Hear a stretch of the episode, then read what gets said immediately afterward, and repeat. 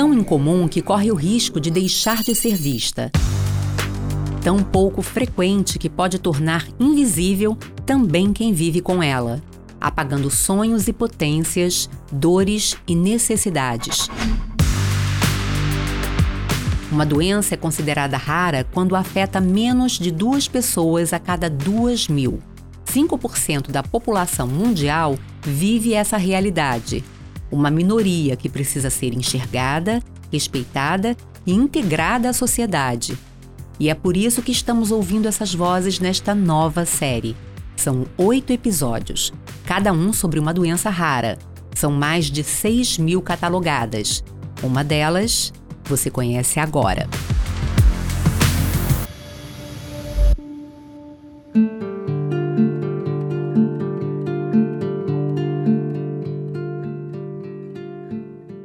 Fazer da filha a menina mais feliz do mundo. Esse foi o pacto firmado entre Jordana e Guilherme Borlido quando souberam do diagnóstico da Luísa. A notícia veio depois de dois anos e oito meses buscando respostas para o que a filha apresentava. Eram tosses constantes que eventualmente se agravavam e levavam à internação. A família passou por dez médicos em Manaus, onde Luísa nasceu. Alergia, bronquite, asma. Muitas eram as suspeitas, mas Luísa não melhorava. Em uma visita à avó da menina, que mora em Belo Horizonte, o casal resolveu consultar um pneumologista da cidade. E a resposta veio quando refizeram o exame que em Manaus tinha dado negativo, o teste do suor, um dos métodos capazes de identificar a doença da Luísa a fibrose cística. Entrei num processo de negação total. Eu, eu fiquei com raiva do médico, eu queria bater no médico. Assim, eu só pensava isso, ele tá errado, ele não tá falando a verdade, isso não é possível. Assim, foi muito difícil a aceitação. É, a parte mais difícil é a incerteza, né? De tudo. Eu e minha esposa, a gente não, não tinha nenhuma experiência ou conhecimento do, do que se tratava a doença, né? Muitas perguntas. E quando a gente começa a ler, principalmente as informações no Google, é, que o que mais marcou com a gente não era nem a questão do tratamento, que sabia que ia demandar muito, né? Era mais a questão mesmo quando a gente via assim a expectativa de vida, né? Então é assim como se você tivesse com uma ampulheta ali, o tempo como se o tempo fosse curto. Um ano, três, cinco. Quanto tempo ainda teriam com a filha? A pergunta que tanto angustiava o casal foi perdendo importância à medida que ele, o próprio tempo, passava. Tornar cada dia da Luísa o melhor possível esse passou a ser o horizonte da família. E foi assim que o vazio das perguntas sem respostas foi preenchido pela fé. E o medo da morte, antes insuportável, foi enfrentado apostando na vida. Fé e Esperança Um Pacto por Luísa. Apresentação: Marcela Morato.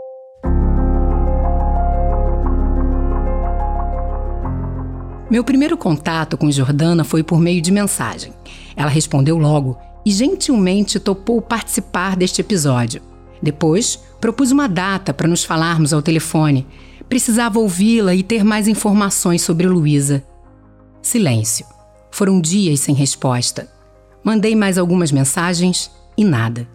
E assim passaram-se vários dias. Concluí que tinha desistido. E agora? Já me preparava para buscar uma nova história quando ela reapareceu. No texto, pedia desculpas, garantindo que a participação estava de pé. E contava o motivo do período de silêncio. A filha havia passado os últimos 15 dias internada. Aquela era a sétima internação da Luísa ao longo dos 13 anos de vida. 13 anos. Não conto para Jordana, mas é a idade do meu filho Sinto um aperto no peito. Em frações de segundo, imagens na minha mente me colocam no lugar daquela mãe com quem converso. Agora sou eu quem peço desculpas. Mas prosseguimos e marcamos nossa conversa ao telefone. Chega o dia e ligo para ela. Quero saber como está Luísa depois da internação. E logo descubro que a menina, que teve dos pais o compromisso de fazê-la feliz, leva a vida de forma leve e descomplicada, mesmo nos momentos de dificuldade. Ela se deixa bater no sentido de que às vezes a gente fica até falando da doença para ela, do que vai ser, do tratamento, da bactéria, do que foi. Ela, ai, mas chega, chega, não quero falar desse assunto, não. E aí, quando a gente sair daqui, eu vou poder fazer tal coisa, vou poder ir na casa da minha amiga, eu vou poder assistir o filme que eu quero. E aí, quando ela tá bem, a gente tenta aproveitar o máximo possível, sabe? Sem ficar presa ao, aos fatos recentes. Por exemplo, saiu de uma internação, ai, claro que é cansativo, é doloroso, mas a gente saiu, vamos viver. Vamos fazer tudo o que ela quer fazer, o que é está dentro da nossa possibilidade, coisas simples que uma criança gosta de tomar um sorvete, de dar uma volta, de, de, de se sentir abraçada, se sentir acolhida, o simples fato de chegar em casa e ter o quartinho dela, sabe? Isso para ela é, é fundamental. Então a gente tenta ser feliz. Luísa não quis falar comigo ao telefone, mas aceitou mandar um relato gravado. Ouvindo, me aproximo um pouco mais dela e entendo melhor como encara a doença e o tratamento. A fibrose cística afetou o pâncreas e o pulmão da Luísa, e os cuidados para evitar novos agravos tornam a rotina intensa. 10 comprimidos de enzimas antes de cada refeição, três inalações de antibióticos e medicamentos expectorantes e três sessões de fisioterapia respiratória ao longo do dia. A pior parte para mim não é nem ter que tomar os remédios e fazer as inalações, mas a fisioterapia eu acho um pouco chato. E as internações não é nem o fato de estar no hospital, mas porque tem que ser furada muitas vezes e o tempo também são muito, é muito tempo, é, as noites mal dormidas. Mas tirando isso, o resto para mim eu acho super tranquilo, eu já estou acostumada. O meu maior desejo quando eu saio do hospital é chegar em casa, ver meus irmãos e ficar com a minha família e depois sair para comer. Eu sempre gosto de fazer muito isso e principalmente voltar para a escola, porque faltar a escola é muito ruim quando eu interno. Luiz está no oitavo ano do ensino fundamental e tem total consciência sobre a gravidade da doença. Os pais preferem assim e não fogem dos assuntos que, de vez em quando, a menina traz. Tempo de vida, hora da morte. Só quem sabe é Deus.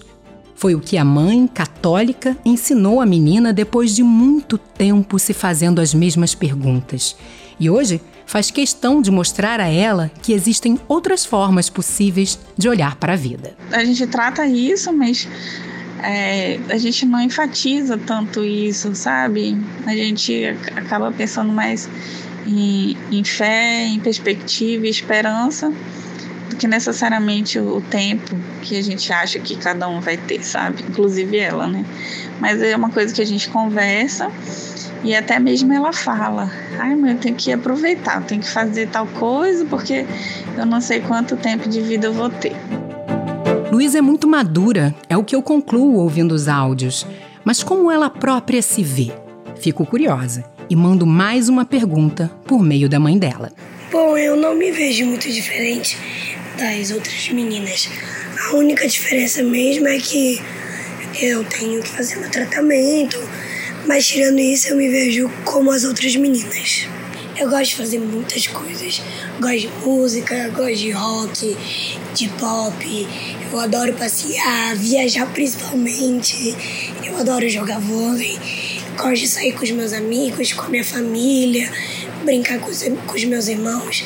Eu gosto de fazer bastante coisa. Tudo que tiver a meu alcance, eu sempre gosto de fazer, porque isso me deixa muito feliz. A gente é muito realista então isso tem ajudado muito ela encarar com franqueza, com os dados, com as informações, né, exatamente para ela ter uma melhor aderência ao tratamento e também saber que ela não tem que se esconder nem se sentir diminuída em relação a ninguém, porque ela tem fibrose cística. E deixando ela é, sempre na par de que a doença não é um limitante, né? Ela às vezes é um, dificulta é uma, uma barreira a ser transposta, mas não é um limitante, que ela pode fazer o que ela quiser. A fibrose cística é a doença genética grave mais comum na infância. Ela é crônica, progressiva e até o momento sem cura. A gravidade varia de acordo com o tipo de mutação do gene causador da doença. São mais de mil tipos diferentes. Doença do beijo salgado ou mucoviscidose são os outros nomes pelos quais a fibrose cística é conhecida é que ela deixa o suor mais salgado que o normal e provoca um espessamento das secreções do organismo, causando uma série de consequências. No pulmão, o muco espesso provoca dificuldade de respirar, tosse crônica, pneumonias e outras infecções de repetição. Também há prejuízos para o pâncreas e o intestino, podendo levar à desnutrição. Quanto antes a fibrose cística for descoberta, melhor. É por isso que hoje o rastreamento da doença faz parte do teste do pezinho. Mas nem sempre foi assim, como explica o Dr. Alberto Vergara, pneumologista pediátrico e coordenador do Serviço de Referência de Fibrose Cística do Hospital Infantil João Paulo II, que fica em Belo Horizonte, no estado de Minas Gerais. A triagem neonatal para fibrose cística, ela, ela se iniciou a partir de 2001. Né? Na verdade, teve uma portaria ministerial em 2001. É, Santa Catarina começou a fazer inicialmente, depois o Paraná. Em 2003, Minas Gerais começou, implementou a triagem para fibrose e ia seguir com o passar dos anos, até 2013, todos os estados brasileiros passaram a fazer na triagem neonatal a pesquisa, né, o diagnóstico para fibrose cística. A triagem neonatal é um marco para todas as doenças raras, né? Todas as doenças cujo diagnóstico é dificultado, né? É, a gente chama sempre da atenção para a odisseia diagnóstica, né? então as doenças raras, as famílias passam por seguidos consultas, exames, né? sem saber qual o diagnóstico do filho, da criança. E a triagem neonatal ela permite esse diagnóstico precoce um diagnóstico assertivo e, obviamente, o início mais precoce do tratamento com melhores resultados. Tratamento da Luísa é todo feito pelo SUS, no centro de referência coordenado pelo Dr. Alberto. Foi lá que os pais dela souberam que tinham 25% de chance de gerar mais um filho com a fibrose cística. Uma chance em quatro. Assim como todo casal portador sadio do gene da fibrose cística. A informação tão importante quando se descobre uma doença rara na família faz parte do aconselhamento genético, um trabalho de acolhimento e comunicação que tem como objetivo explicar o caráter genético de cada doença, esclarecendo como o gene é transmitido para as outras gerações. O aconselhamento genético ele, ele é implementado durante o primeiro ano, né? então a gente vai colocando informações sobre a doença e sobre esse risco que o casal tem de ter um outro filho com a doença. É, e geralmente durante esse primeiro ano essa informação ela vai sendo de certo, certo ponto assimilada. A gente sempre coloca isso para os pais, né, para o casal, e é lógico que a decisão de, de tentar ter um outro filho é, por vias naturais, isso é do, do, do casal. Para alguns casais, 25% é uma chance baixa, para outros é uma chance alta. Na verdade, o nosso planejamento familiar sempre foi ter dois filhos, né? E a gente adiou esse plano porque ela tinha muitas intercorrências na primeira infância, então eu falava para o meu marido para a gente aguardar um pouco, estabilizar, porque é, era impensável uma, mais uma criança e a gente praticamente mês sim, mês não, indo para o hospital. E aí, então, quando é, veio o diagnóstico dela, e aí que ficou mais forte isso em mim, principalmente, né? Porque, assim, eu pensava que ela podia ir antes e eu não poder mais ser mãe, sabe? Isso me deixava muito triste. Foi aí que a gente começou a, a pensar né, na possibilidade da, de ter mais filhos pelo método de inseminação artificial, né, que era o único que possibilitaria que as novas os novos filhos, né, as novas crianças, não viessem com a doença, né, porque seria triado é, logo após a fecundação, antes de estar no ventre da, da, da Jordana. É um procedimento que infelizmente não está disponível no SUS, né? Então, os casais que eventualmente tiverem que buscar isso pelo SUS seria em casos de em universidades federais que têm projetos de pesquisa nessa área, mas normalmente é muito difícil de ter acesso. Programa de reprodução assistida do SUS não inclui o serviço de seleção de embriões, etapa fundamental para casais portadores de genes de uma doença rara. E para Jordana e Guilherme, uma chance em quatro era um risco alto demais para se correr. A solução foi buscar uma clínica privada de fertilização em São Paulo.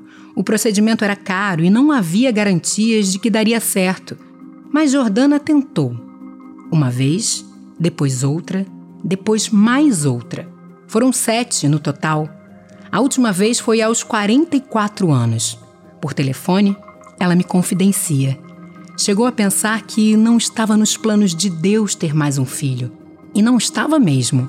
O plano era que ela tivesse mais dois. E assim nasceram Helena e Heitor, hoje com três anos de idade. Realmente foi uma surpresa do destino na nossa vida. Foi muito positiva a chegada dos meninos, eu acho que trouxe alegria para todo mundo aí, trouxe um, uma alegria para Luísa, né? Mais um motivo aí de, de felicidade. A importância é para a família, né? De conseguir de, de ter uma outra criança, que geralmente a criança com fibrose cística é o, é o primeiro filho, né?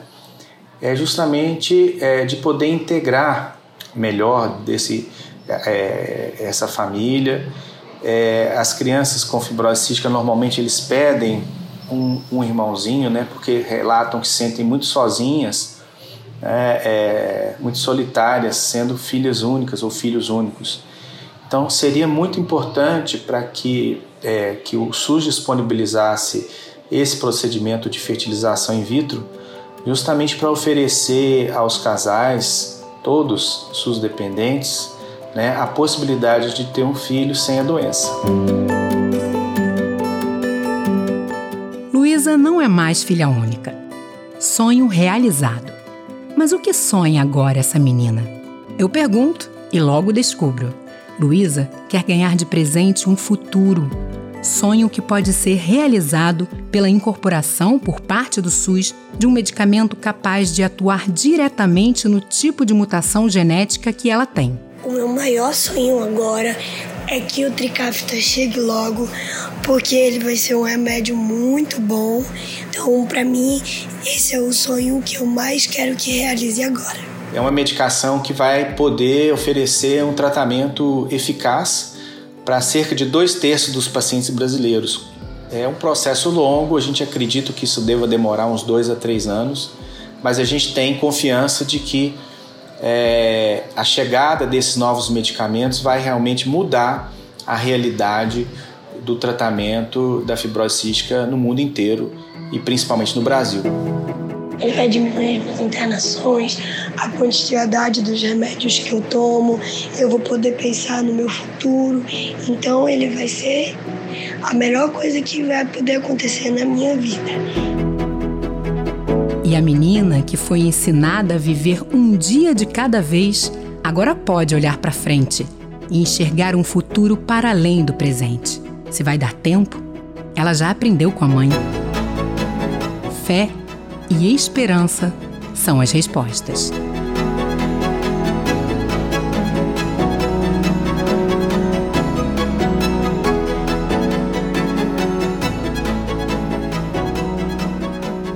Eu sou Marcela Morato e esse é o podcast Documentários do Canal Saúde, uma produção do Canal Saúde da Fiocruz. Você ouviu o episódio Fé e Esperança, um pacto por Luísa. Roteiro, apresentação, produção, pesquisa e locução, Marcela Morato. Direção de gravação e edição, Marcelo Louro. Arte, Marcelo Viana. Coordenação, Canal Saúde Podcasts, Gustavo Aldi.